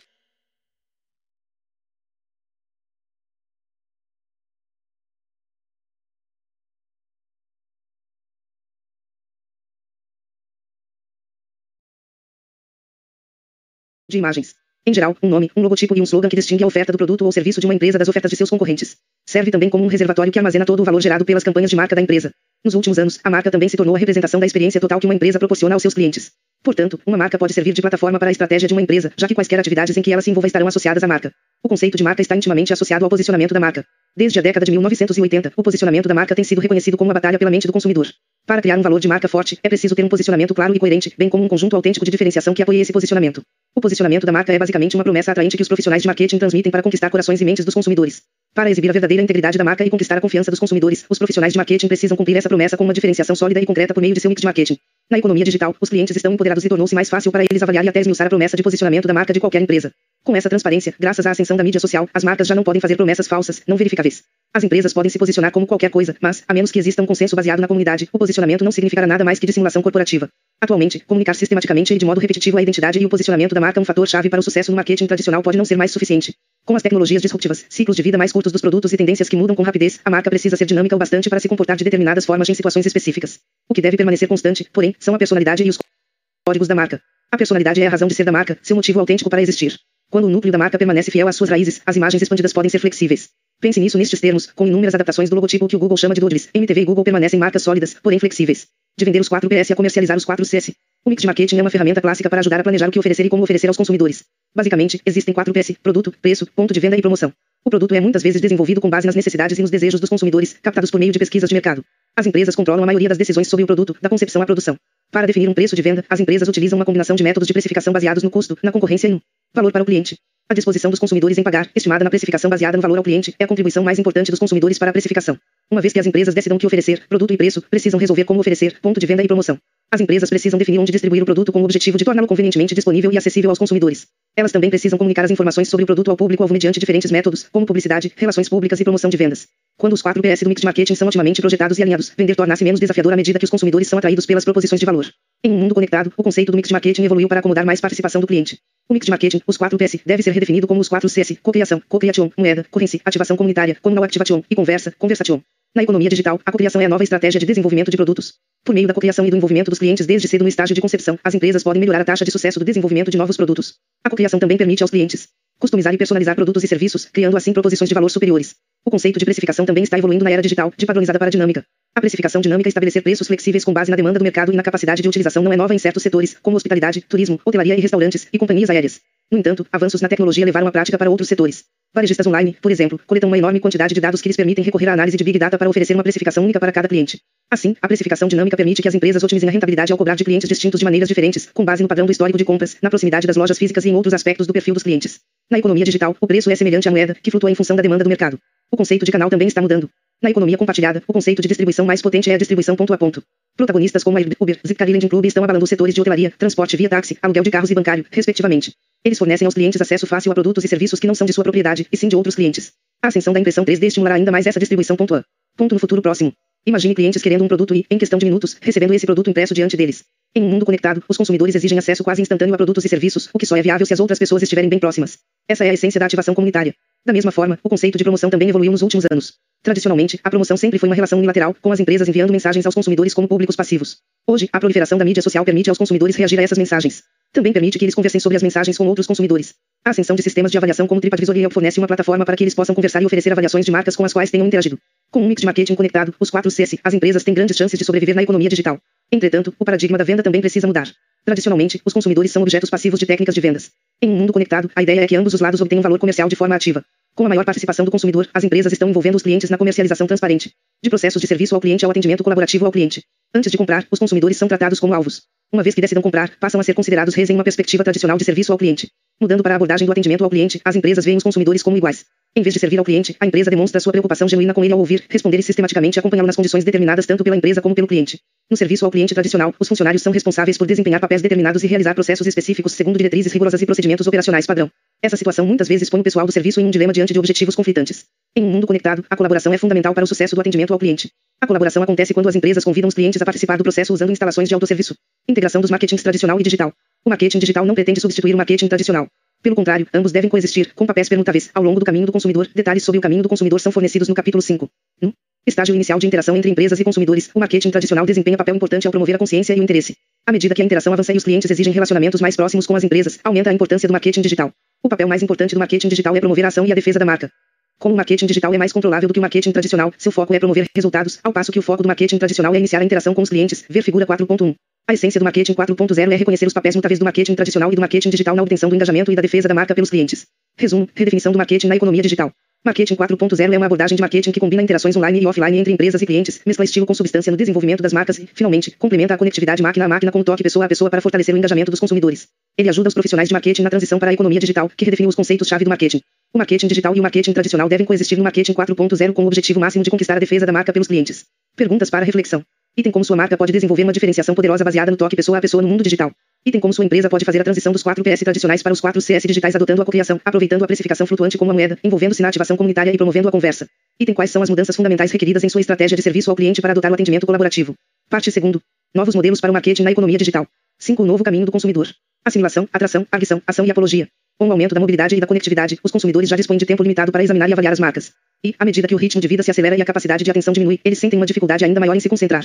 Mesmo assim, por intermédio de vários canais online e offline, os consumidores continuam expostos a um excesso de tudo, características de produtos, promessas de marcas e argumentos de vendas. Confusos com mensagens publicitárias boas demais para serem verdadeiras, os clientes costumam ignorá-las, preferindo se voltar para fontes mais confiáveis de informação, seu círculo social de amigos e família. As empresas precisam entender que mais pontos de contato e volume mais alto nas mensagens não se traduzem necessariamente em maior influência. É preciso se destacar da multidão e conectar-se de forma significativa com os consumidores em apenas alguns poucos pontos de contato cruciais. Na verdade, apenas um único momento de prazer inesperado com uma marca é o que basta para transformar um cliente em um fiel advogado da marca. Para conseguir isso, as empresas deveriam mapear o caminho do consumidor até a compra, entender os pontos de contato dele com a marca ao longo desse percurso e intervir nos pontos que interessam. Deveriam concentrar seus esforços intensificando a comunicação, fortalecendo a presença no canal e melhorando a interface com o cliente em melhorar aqueles pontos de contato cruciais, bem como em introduzir uma forte diferenciação. Além disso, as empresas precisam alavancar o poder de conectividade e de defesa da marca pelo cliente. Atualmente, a conversa ponto a ponto entre consumidores é a forma de mídia mais eficaz. Dada a falta de confiança, as empresas poderiam não ter mais acesso direto aos consumidores-alvo. Como os consumidores confiam em seus correspondentes mais do que nunca, a melhor fonte de influência é o exército de clientes transformados em advogados da marca. Assim, a derradeira meta é encantar os clientes e convertê-los em advogados fiéis. Como as pessoas compram, dos 4 aos 5 anos. Um dos primeiros e mais usados modelos para descrever o caminho do consumidor é o modelo AIDA, atenção, interesse, desejo e ação. Não surpreende que o modelo AIDA tenha sido cunhado por um pioneiro da publicidade e das vendas, E. Street, Elmo Lewis, e que, portanto, tenha sido adotado primeiro nesses dois campos. Ele serve como um simples checklist ou um lembrete para executivos da publicidade quando criam anúncios e para executivos de vendas quando abordam possíveis clientes. O texto publicitário e o discurso de vendas devem chamar atenção, gerar interesse, fortalecer o desejo e, por fim, promover a ação. A semelhança dos 4 PS do marketing, produto, preço, ponto de venda e promoção, o modelo AIDA sofreu diversas expansões e modificações. Derek Hooker, da Kellogg Show of Management, apresenta uma modificação do AIDA que chama de 4 As, assimilação, atitude, ação e ação nova. Nesse modelo mais recente, os estágios do interesse e do desejo são simplificados em atitude e um estágio novo, ação nova, é acrescentado. O modelo modificado pretende rastrear o comportamento pós-compra do consumidor e medir a retenção de clientes. Ele considera uma ação de recompra como um forte sinal da fidelidade do cliente. O modelo dos 4 As é uma ferramenta simples para descrever o processo direto e semelhante a um funil que os consumidores percorrem ao avaliar marcas em seus conjuntos de considerações. Eles tomam conhecimento de uma marca, assimilação, gostam ou não dela, atitude, decidem se vão comprá-la, ação, e se vale a pena repetir a compra, ação nova. Quando tratado como um funil de consumo, o número de consumidores que passam pelo processo vai se reduzindo à medida que passam para o estágio seguinte. Pessoas que gostam da marca precisam ter conhecido a marca antes. Pessoas que compram a marca precisam ter gostado da marca antes. E assim por diante. Da mesma forma, quando tratado como um funil de marcas, o número de marcas que estão sendo examinadas ao longo do caminho continua diminuindo. Por exemplo, o número de marcas que as pessoas recomendam é inferior ao número de marcas que as pessoas compram, que por sua vez é inferior ao número de marcas que as pessoas conhecem. Os quatro As também refletem um caminho basicamente pessoal. A grande influência na tomada de decisão dos clientes ao percorrer o caminho vem de pontos de contato com as empresas, por exemplo, a publicidade na TV na fase de assimilação, os vendedores na fase de ação, o centro de serviço na fase de ação nova. Isso está sob o controle de uma empresa. Atualmente, na era da conectividade, o processo direto e pessoal semelhante a um funil dos quatro as precisa ser atualizado. Um novo caminho do consumidor deve ser definido para acomodar mudanças moldadas pela conectividade. Na era pré-conectividade, um consumidor individual determinava sua atitude em relação às marcas. Na era da conectividade, a atração inicial de uma marca é influenciada pela comunidade em torno do consumidor para determinar a atitude final. Muitas decisões que parecem pessoais são essencialmente decisões sociais. O novo caminho do consumidor deveria refletir o surgimento dessa influência social. Na era pré-conectividade, a fidelidade costumava ser definida como retenção e recompra. Na era da conectividade, a fidelidade é, em última análise, definida como disposição para defender uma marca. Um cliente poderia não precisar recomprar continuamente determinada marca, por exemplo, em virtude de um ciclo de compra mais longo, ou poderia não conseguir fazê-lo, por exemplo, por não estar disponível em certos locais. Mas, se ele está satisfeito com a marca, estará disposto a recomendá-la ainda que não a esteja usando no momento. O novo caminho do consumidor deveria ser alinhado de acordo com essa nova definição de fidelidade. Quando se trata de entender as marcas, os consumidores agora se conectam ativamente entre si, desenvolvendo relacionamentos de pesquisar e defender. Os netizens, em particular, têm conexões bem ativas em fóruns. Consumidores que precisam de mais informações os procurarão e se conectarão com outros que tenham mais conhecimentos e experiência. Dependendo da tendência mostrada durante a conversa, a conexão pode fortalecer ou enfraquecer a atração inicial da marca. O novo caminho do consumidor deveria também reconhecer essa conectividade. Com base nessas exigências, o caminho do consumidor deveria ser reescrito como os 5 As: assimilação, atração, arguição, ação e apologia, ver figura 5.1. Na fase de assimilação, os consumidores são passivamente expostos a uma longa lista de marcas em função de experiências passadas, comunicações de marketing e barra ou defesa de marcas por clientes. Esse é o portão para todo o caminho do consumidor. Um cliente que tenha experiência anterior com uma marca provavelmente será capaz de se lembrar dela e reconhecê-la. A publicidade gerada pelas empresas e a propaganda boca a boca de outros clientes também são grandes fontes de assimilação da marca. Conscientes de diversas marcas, os consumidores então processam todas as mensagens a que estão expostos criando memória de curto prazo ou ampliando a memória de longo prazo. E são atraídos somente para uma lista curta de marcas. Essa é a fase de atração. Marcas memoráveis com fatores wow. Terão mais chance de entrar nessa lista curta e até de ficar no topo. Em setores altamente competitivos, nos quais as marcas são abundantes e os produtos são como commodities, por exemplo, categorias de bens de consumo embalados, a atração da marca precisa ser mais forte. Alguns consumidores reagem à atração da marca mais do que outros. Os jovens, por exemplo, costumam estar entre os primeiros a reagir. Por isso tendem a ser adotantes iniciais de produtos novos. Levados pela curiosidade, os consumidores costumam prosseguir pesquisando ativamente as marcas pelas quais são atraídos para obter mais informações dos amigos e da família, da mídia e barra ou direto das marcas. Esse é o estágio de adição. Os consumidores podem pedir conselhos aos amigos ou avaliar a lista curta sozinhos. Quando decidem pesquisar certas marcas mais profundamente, podem procurar avaliações online do produto. Também podem contatar centrais de atendimento e conversar com agentes de venda para obter informações adicionais. Podem ainda comparar preços e até testar produtos nas lojas. Atualmente, a adição se tornou ainda mais complexa pela integração dos mundos digital, online e físico, offline. Enquanto os consumidores examinam produtos nas lojas, podem buscar informações em seus celulares. Como os clientes podem recorrer a vários canais, as empresas precisam estar presentes ao menos nos canais mais populares. No estágio de adição, o caminho do consumidor muda de individual para social. As decisões serão tomadas com base no que ele obtém das conversas com outros. A atração da marca precisa da confirmação de outros para que o caminho possa continuar. As marcas devem desencadear a quantidade certa de curiosidade no consumidor. Quando o nível de curiosidade é baixo demais, significa que a atração da marca, embora existente, é baixa. Mas, quando o nível de curiosidade é alto demais e os consumidores são forçados a fazer muitas perguntas, eles ficam confusos sobre a mensagem inicial que encontram. Se forem convencidos pelas informações adicionais obtidas no estágio de adição, os consumidores passarão à ação. É importante lembrar que as ações desejadas não se limitam a ações de compra. Depois de comprar uma marca específica, os clientes interagem mais profundamente pelo consumo, bem como pelos serviços pós-venda. As marcas precisam envolver esses clientes e se certificar de que sua experiência de posse e consumo total seja positiva e memorável. Quando os clientes têm problemas e queixas, as marcas devem estar atentas e se certificar de que eles recebam soluções. Com o tempo, os clientes podem desenvolver uma sensação de forte fidelidade à marca, refletida em retenção, recompra e, por fim, defesa da marca perante seus pares. Esse é o estágio de apologia. Advogados de marca ativos recomendam espontaneamente marcas que adoram, ainda que não sejam solicitados a fazê-lo. Eles contam histórias positivas aos outros e tornam-se evangelistas. No entanto, a maioria dos advogados de marca fiéis é passivo e inerte. Eles precisam ser estimulados por uma consulta ou manifestação negativa. Quando deparam com tal deixa, sentem-se obrigados a recomendar e defender as marcas que adoram. Como correm riscos para fazer recomendações, advogados de marca fiéis são também mais passíveis de comprar mais dessa marca no futuro, ver figura 5.2. Os estágios nos 5 as nem sempre são diretos, sendo às vezes até em espiral, semelhantes ao comportamento de compra das mulheres. Por causa do déficit de atenção, os consumidores podem pular uma ou outra fase ao longo do caminho do consumidor. Por exemplo, um consumidor pode não ser atraído por determinada marca de início, mas a recomendação de um amigo o leva a acabar comprando essa marca. Isso significa que o consumidor pulou a atração e foi direto da assimilação para a adição. Por outro lado, também é possível que alguns saltem a adição e impulsivamente realizem uma ação baseados somente na assimilação e na atração iniciais. Em outros casos, por exemplo, em categorias escassas e muito populares, advogados de marca fiéis poderiam não ser necessariamente compradores. Os produtos Tesla, por exemplo, são bem defendidos por não compradores. Isso significa que os consumidores pulam a ação e vão direto para a apologia. O novo caminho do consumidor não é necessariamente um funil fixo de clientes, e eles não passam necessariamente pelos 5 As. Assim, da assimilação à apologia, o caminho poderia se expandir ou se estreitar em termos do número de clientes passando por cada estágio. O novo caminho do consumidor poderia também ser uma espiral, na qual os consumidores retornam a estágios anteriores, criando um ciclo de feedback. Um consumidor que faz perguntas poderia acrescentar marcas novas à lista da atenção ou encontrar uma marca específica ainda mais atraente. Um cliente que tem problemas com um produto durante o consumo poderia pesquisar mais sobre ele antes de decidir se vai continuar usando esse produto ou se vai mudar para outro. Como o percurso poderia ser uma espiral, o número de marcas consideradas ao longo do caminho do consumidor poderia também flutuar pelos 5 As. O tempo que os consumidores gastam no percurso até a compra também varia entre as categorias de cada setor, dependendo da importância percebida dessas categorias. Nas categorias de bens de consumo, por exemplo, assimilação e atração ocorrem quase simultaneamente. Assim, uma forte consciência da marca sem uma atração igualmente forte nessas categorias costuma não levar a nada. O tempo gasto na adição também costuma ser bem curto. A descoberta espontânea é bastante comum. Os clientes decidem de forma instantânea e impulsiva quais marcas escolher ao percorrer um corredor do supermercado. A maioria dos consumidores dá apenas uma olhada em cada marca disponível na loja e costuma não realizar pesquisas adicionais. Para artigos caros como imóveis e carros, por outro lado, os consumidores estão dispostos a despender mais tempo fazendo perguntas e pesquisas abrangentes antes de efetuar a compra. O modelo do 5 é uma ferramenta flexível aplicável a todos os setores. Quando usado para descrever o comportamento dos consumidores, traça um quadro mais próximo do verdadeiro caminho percorrido por eles. Permite comparações entre setores, o que revela características do setor. Também fornece vislumbres do relacionamento de uma empresa com os consumidores em comparação com seus concorrentes. Por exemplo, quando uma empresa descobre que o caminho mais comum que seus clientes costumam percorrer é bem diferente daquele que é típico em seu setor, isso pode revelar uma diferenciação autêntica ou um problema oculto na experiência do cliente. Da assimilação à apologia, a zona POU. O maior objetivo do marketing 4.0 é conduzir os consumidores da assimilação à apologia. Em geral, existem três fontes principais de influência que os profissionais de marketing podem empregar para conseguir isso. As decisões de um consumidor através dos cinco as costumam ser influenciadas por uma combinação da própria influência com a influência de outros e a influência externa. Vamos chamar essa combinação de zona POU, ver figura 5.3. A influência externa vem de fontes estranhas ao consumidor. É deliberadamente disparada pelas marcas por meio de propaganda e outras formas de comunicação de marketing.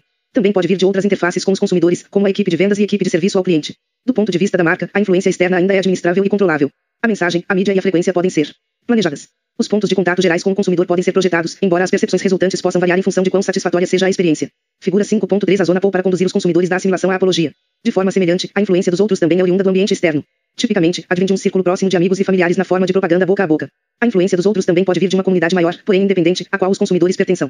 Por exemplo, eles podem ser influenciados por conversas das quais participaram em plataformas de redes sociais. Os consumidores também podem ser influenciados por sistemas de avaliação como TripAdvisor e Yelp. Nem todas as fontes de influência dos outros são iguais. Entre os muitos segmentos, os jovens, as mulheres e os netizens, JMN, são os mais influentes. A influência que eles exercem nos outros costuma ser um grande motivador para a compra. Apesar do esforço das marcas, é difícil gerenciar e controlar o resultado da influência dos outros. A única maneira de fazê-lo é por meio do marketing de comunidade. As empresas não podem controlar diretamente a conversa dentro da comunidade, mas podem promover a discussão com a ajuda de clientes fiéis. Por outro lado, a influência própria vem de si mesmo. Resulta de experiências passadas e interações com diversas marcas, do julgamento e da avaliação pessoais das marcas e, em última análise, da preferência individual pela S, marca, S, escolhida, S. Com frequência, a preferência pessoal, própria, é inclinada para certas marcas pela propaganda boca a boca, dos outros, e pela publicidade, externa. De fato, as três grandes fontes de influência estão sempre entrelaçadas. A influência externa muitas vezes é a que atinge os consumidores primeiro. Se uma marca consegue desencadear a conversa com influência externa, costuma ser seguida pela influência dos outros. No final, o modo como essas duas fontes de influência interagem moldará a influência própria dos consumidores. Qualquer consumidor específico costuma ser influenciado pelos três tipos, ainda que em proporções diferentes. Alguns têm preferências pessoais mais fortes e não são muito influenciados por propagandas ou recomendações de amigos. Outros contam fortemente com a recomendação dos outros, e ainda aqueles que acreditam nos anunciantes. Apesar das variações individuais, os consumidores atuais se apoiam mais na influência dos outros do que na influência própria ou externa pelos motivos que já discutimos. Uma pesquisa da Nielsen em 2015 revelou que 83% dos participantes em 60 países confiam nos amigos e na família como a fonte mais confiável de publicidade, e 66% prestam atenção nas opiniões que os outros postam online. Ao longo dos cinco anos, os consumidores estão mais abertos a influências durante os estágios de agressão e ação. Na agressão, eles buscam conselhos e absorvem o máximo de informações possível da influência dos outros e externa, sobre uma lista curta de marcas. Esse estágio serve como uma janela de oportunidade para os profissionais de marketing aumentarem a favorabilidade da marca. Durante o estágio de ação, os consumidores moldam as próprias percepções das marcas ao longo do tempo. Como nesse estágio não estão mais preocupados com a pressão externa para comprar, eles mantêm a mente aberta. As marcas que oferecem a experiência mais forte aos clientes durante o consumo e a utilização se tornaram as preferidas. Ver figura 5.4. O nível de experiência dos consumidores também determina seu caminho. Compradores estreantes de uma categoria de produtos costumam passar por todos os cinco as e contam muito com a influência externa. Assim, muitos compradores estreantes acabam comprando marcas com maior participação no volume total de propaganda veiculada, share of voice. À medida que ganham experiência após algumas rodadas de compras, passam a contar mais com os outros, às vezes por um estágio de atração e talvez mudem de marca. Os clientes mais experientes costumam ter a influência própria mais forte. Quando enfim elegem suas marcas favoritas, saltam a maioria dos estágios nos 5 as e usam as marcas de forma contínua até que elas os desapontem. Figura 5.4 A zona POU ao longo do caminho do consumidor. A zona POU é outra ferramenta que ajuda os profissionais de marketing a otimizar seus esforços. Quando eles conseguem identificar a importância da influência externa, dos outros e própria, se tornam capazes de decidir em quais atividades se concentrar. Se a influência externa é mais importante do que as demais, os profissionais podem se concentrar mais nas atividades de comunicação de marketing. Por outro lado, quando a influência dos outros é mais relevante, eles devem se voltar para as atividades de marketing de comunidade. E, caso a influência própria seja a preponderante, os profissionais de marketing devem se concentrar no desenvolvimento da experiência no pós-venda. Resumo: assimilação, atração, arguição, ação e apologia.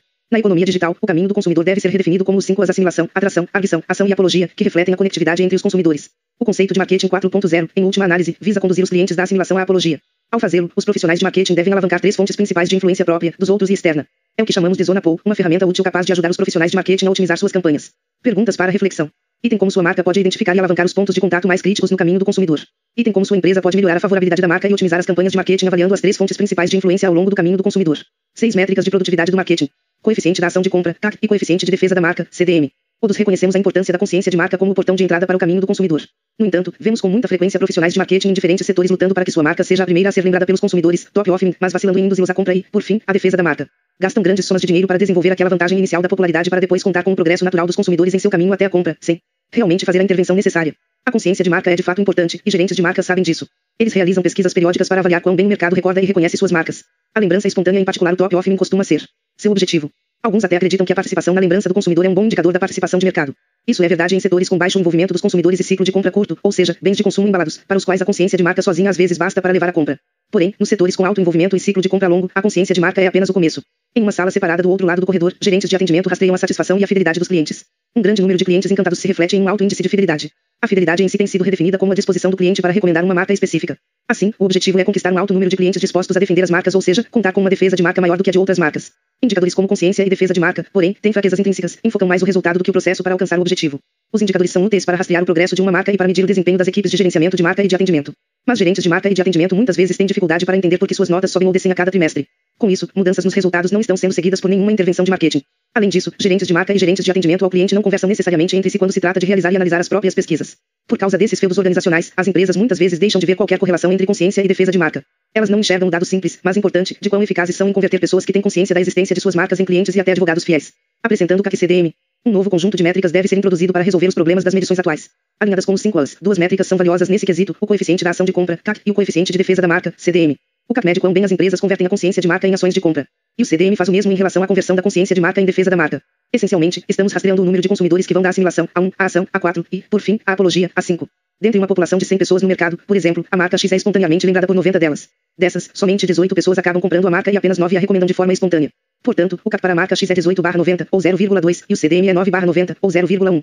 Um olhar superficial sugere que a marca X é promissora, já que sua consciência de marca é 0,9, mas na verdade seu desempenho é um tanto fraco. Ela deixa de converter 80% do alto nível de consciência de marca em vendas, ver figura 6.1. Essas duas métricas simples são inspiradas no tipo de coeficiente que os executivos financeiros usam para mensurar a saúde financeira, como o retorno sobre o patrimônio, ROE, que mede quanto lucro uma empresa gera com o patrimônio líquido investido pelos acionistas. O ROE ajuda os acionistas a rastrear a produtividade de seu dinheiro. De forma semelhante, o CAC e o CDM permitem aos profissionais de marketing medir a produtividade de seus gastos, particularmente os feitos para gerar consciência de marca.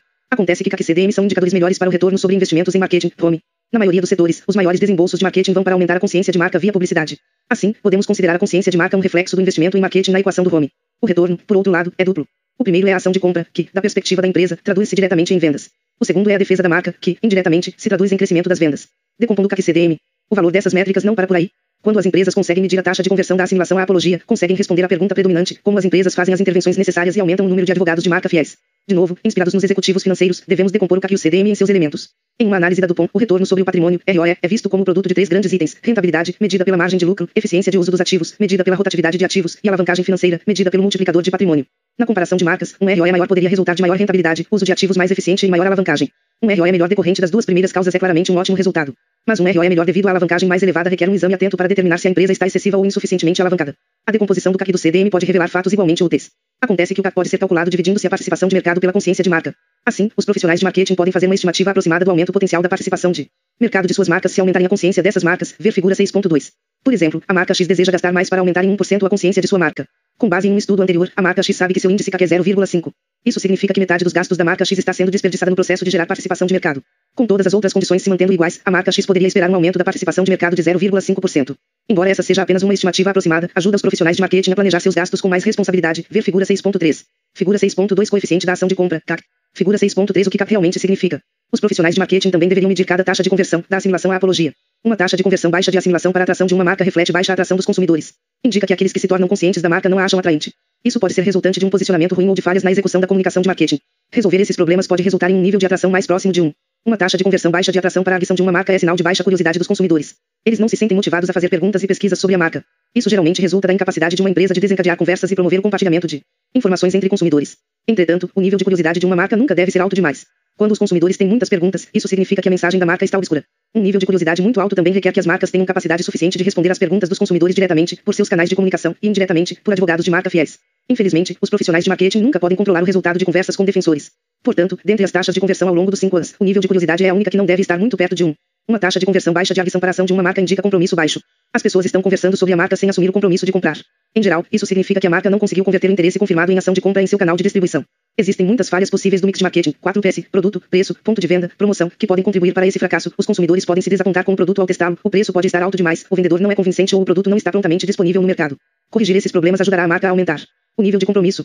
Uma taxa de conversão baixa de ação para apologia de uma marca indica baixa afinidade. Consumidores que testaram a marca não estão encantados o suficiente para recomendá-la. A taxa de conversão baixa pode ser o resultado de um serviço pós-venda ruim ou de um mau desempenho do produto.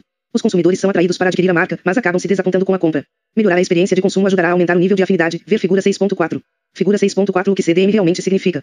Quando decompostas em seus elementos, as notas de CAC CDM refletem o processo, e não apenas o resultado. Desenvolver a fidelidade dos clientes é um processo longo, em espiral, de criar atração desencadeando curiosidade, assegurando o compromisso e, finalmente, construindo afinidade. O ideal para uma marca é que cada consumidor que interaja com ela passe pelos 5 a sem sofrer reveses. Em outras palavras, a nota de CDM ideal é 1. Todo cliente que está consciente da marca acaba recomendando A. Mas no mundo real uma nota CDM uma perfeita raramente ocorre. Com frequência, certa proporção de clientes cai fora e não completa os 5 As. Uma taxa de conversão mais baixa em qualquer estágio ao longo dos 5 As revela um gargalo.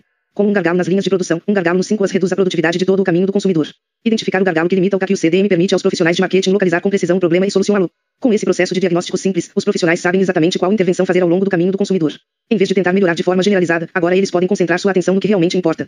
Alterar o ponto de contato onde está o gargalo muitas vezes leva a notas de CAC CDM maiores, mais próximas de 1. O objetivo desse exercício é melhorar a produtividade do marketing e evitar desperdícios nos gastos de marketing. Ver figura 6.5. Figura 6.5 Possível intervenção da empresa para aumentar as taxas de conversão. Aumento da produtividade. Uma forma de obter mais advogados de marca fiéis é melhorar a assimilação. Quanto mais pessoas se lembrarem da marca, maiores as chances de que ela seja recomendada. Mas essa abordagem é cara e vem forçando as empresas a lutar por maior participação no volume total de propaganda veiculada, share of voice, com orçamento elevado de comunicação de marketing. Como os profissionais de marketing podem melhorar a consciência da marca sem aumentar demais o orçamento de marketing? O maior benefício da conectividade no caminho do consumidor é a oportunidade de aumentar a assimilação, desencadeando conversas entre consumidores. Alguém que não estava consciente da existência de uma marca poderá acabar sabendo sobre ela após ouvir uma conversa. Deveríamos pensar nas conversas dos consumidores como alavancagem. Em finanças, dívida fornece alavancagem. Cria um efeito multiplicador sem aumentar o patrimônio líquido. Em épocas favoráveis, a dívida amplia os lucros, ao passo que em épocas ruins ela amplia os prejuízos. A alavancagem ajuda uma empresa a aumentar o retorno potencial de seu investimento. Mas uma empresa com dívida bem superior ao patrimônio líquido é considerada altamente alavancada, correndo grande risco de inadimplência. Na era digital, a conversa dos consumidores ou influência dos outros é equivalente à dívida, e a propaganda ou influência externa é equivalente ao patrimônio líquido. A conversa dos consumidores promove a alavancagem. É basicamente um meio de baixo custo de aumentar a consciência de marca sem depender tanto da publicidade. Só que vem acompanhada de riscos. A conversa dos consumidores é livre. As empresas não conseguem controlar seu teor de forma direta. Quando é favorável, amplia o patrimônio líquido da marca. Mas, quando não é, prejudica a marca. A favorabilidade da marca está nas mãos dos consumidores. Marcas com diferenciação autêntica embutida em seu DNA têm maior probabilidade de entrar em conversas favoráveis. Desenvolver conversas de consumidores em torno de marcas tem seus benefícios. Permite às empresas reduzir o volume de publicidade e, portanto, aumentar a produtividade do marketing. No entanto, mesmo as melhores marcas do mundo não podem depender somente de conversas de consumidores. Vez ou outra, as marcas precisam realizar campanhas publicitárias para evitar os riscos da alavancagem excessiva. Elas precisam influenciar de fora o rumo da conversa. Uma abordagem alternativa para criar mais advogados de marca fiéis é elevar as notas de CAC-CDM melhorando os pontos de contato críticos no caminho do consumidor da assimilação à apologia. Para superar cada um dos quatro gargalos possíveis que costumam ocorrer ao longo dos cinco anos, os profissionais de marketing precisam de um conjunto de estratégias e táticas. Cada conjunto de soluções visa abordar um problema subjacente que impede os consumidores de avançar para o estágio seguinte. Um aumente a atração. Se a maioria dos consumidores não acha uma marca interessante embora esteja familiarizada com ela, a marca possui um problema de atração. O problema pode vir do produto que a marca representa ou da própria marca. Quando as proposições de valor do produto não são atraentes, nenhuma campanha de marca inteligente e um orçamento enorme poderão ajudar. Uma execução ruim da comunicação da marca também pode ser a causa de uma baixa atração, ainda que as proposições de valor reais sejam superiores. Então, o que torna uma marca atraente hoje em dia? Na era digital, em que os consumidores estão cercados de interações de base tecnológica, as marcas que são humanizadas tornam-se mais atraentes. Os consumidores cada vez mais estão buscando marcas centradas no ser humano, marcas cujas personalidades se assemelham às das pessoas e que são capazes de interagir com os clientes como amigos iguais. Alguns consumidores sentem-se atraídos por marcas que defendem fortes valores sociais e ambientais. Essas marcas estão praticando o marketing 3.0 e fazem os clientes se sentirem bem. Uma marca como The Body Shop fornece transformação sociocultural. Ela promove a justiça social de várias formas, empoderamento das mulheres, comércio justo e diversidade de funcionários. Desde a morte da fundadora Anita Roddick, porém, a marca perdeu parte do apelo ativista. Para renovar a marca, em seu 40 aniversário foi lançada a campanha Enriquecer e não explorar. O objetivo foi atrair clientes fiéis que apoiam de forma ativa a missão da marca, bem como clientes que se sentem bem comprando uma marca tão socialmente responsável. Outro exemplo é o Bentrakiat Indonésia, BRI, que financia empreendedores nos setores mais desfavorecidos da sociedade para mitigar a pobreza. Como o maior microemprestador do mundo. E também banco mais rentável da Indonésia, a instituição persegue sua missão com seriedade. O banco recentemente adquiriu e lançou o próprio satélite, o primeiro banco no mundo a fazê-lo, o que permite atender melhor os clientes no país inteiro, sobretudo os empreendedores pobres em áreas remotas. A Timberland é outro exemplo importante. A marca de estilo de vida ao ar livre recentemente prometeu plantar 10 milhões de árvores, cumulativamente, desde 2001, e usar fontes renováveis para suprir metade das necessidades de energia de suas instalações. Os consumidores também podem ser atraídos por marcas que oferecem experiências e representam certos movimentos de estilo de vida. Essas marcas recorrem a modelos de negócios incomuns, sendo percebidas como descoladas. Elas sensibilizam os consumidores com ótimas histórias sobre suas missões inspiradoras. A Casper, uma marca de colchões, está redefinindo o modo como as pessoas compram colchões e ajudando-as a dormir melhor. Suas práticas comerciais são incomuns no setor. A empresa vende apenas um tipo perfeito de colchão, concebido para oferecer a melhor qualidade de sono, ao passo que os concorrentes oferecem muitas variedades. As vendas são feitas pela internet e um colchão de casal é comprimido em uma caixa de 0,5x 0,5x 1 metro facilmente despachada pelo correio ou por uma transportadora. Além disso, ainda oferece um período de teste de 100 noites, frete grátis e aceita devoluções. É bastante conveniente e seguro para consumidores sem tempo suficiente para selecionar o modelo ideal e transportar o colchão. A capacidade da Casper de permanecer atraente a longo prazo, porém, ainda é uma incógnita. A Tesla é outro exemplo de marca de estilo de vida com ampla atratividade. Os consumidores aguardam alguns anos em uma fila para obterem seus Teslas. A empresa, cujo fundador, Elon Musk, tem uma imagem que segue a mesma linha revolucionária de Steve Jobs, conta histórias atraentes sobre o futuro dos carros e o movimento da energia sustentável. Uma marca como a Tesla fornece aos clientes uma plataforma na qual se expressarem. Para os clientes, possuir um Tesla envolve uma ótima experiência de direção e uma declaração de quem eles são. Muitos consumidores também podem se sentir atraídos por marcas capazes de personalizar seus produtos e serviços e atender às necessidades exatas de seus clientes. Estamos vivendo em um mundo em que a demanda está fragmentada e o mercado é heterogêneo. De forma simples, o Burger King lançou a tendência da customização com a campanha Tenha do seu jeito em meados da década de 1970. Décadas depois, a tendência de customização continua se fortalecendo. Felizmente, a tecnologia permitiu às marcas fazerem a customização em massa. As marcas podem usar a análise de Big Data para entender o comportamento e a preferência de um cliente individual. Assim, elas podem fornecer aos clientes o que eles desejam, quando desejam e onde desejam. A Nike, que permite aos clientes projetarem os próprios calçados e trajes esportivos, é uma das marcas de maior sucesso na área da customização em massa. É importante para a marca ter uma diferenciação autêntica que a torne fortemente atraente. Quanto mais ousada, audaciosa e incomum for a diferenciação, maior será a atratividade da marca. 2. Otimize a curiosidade.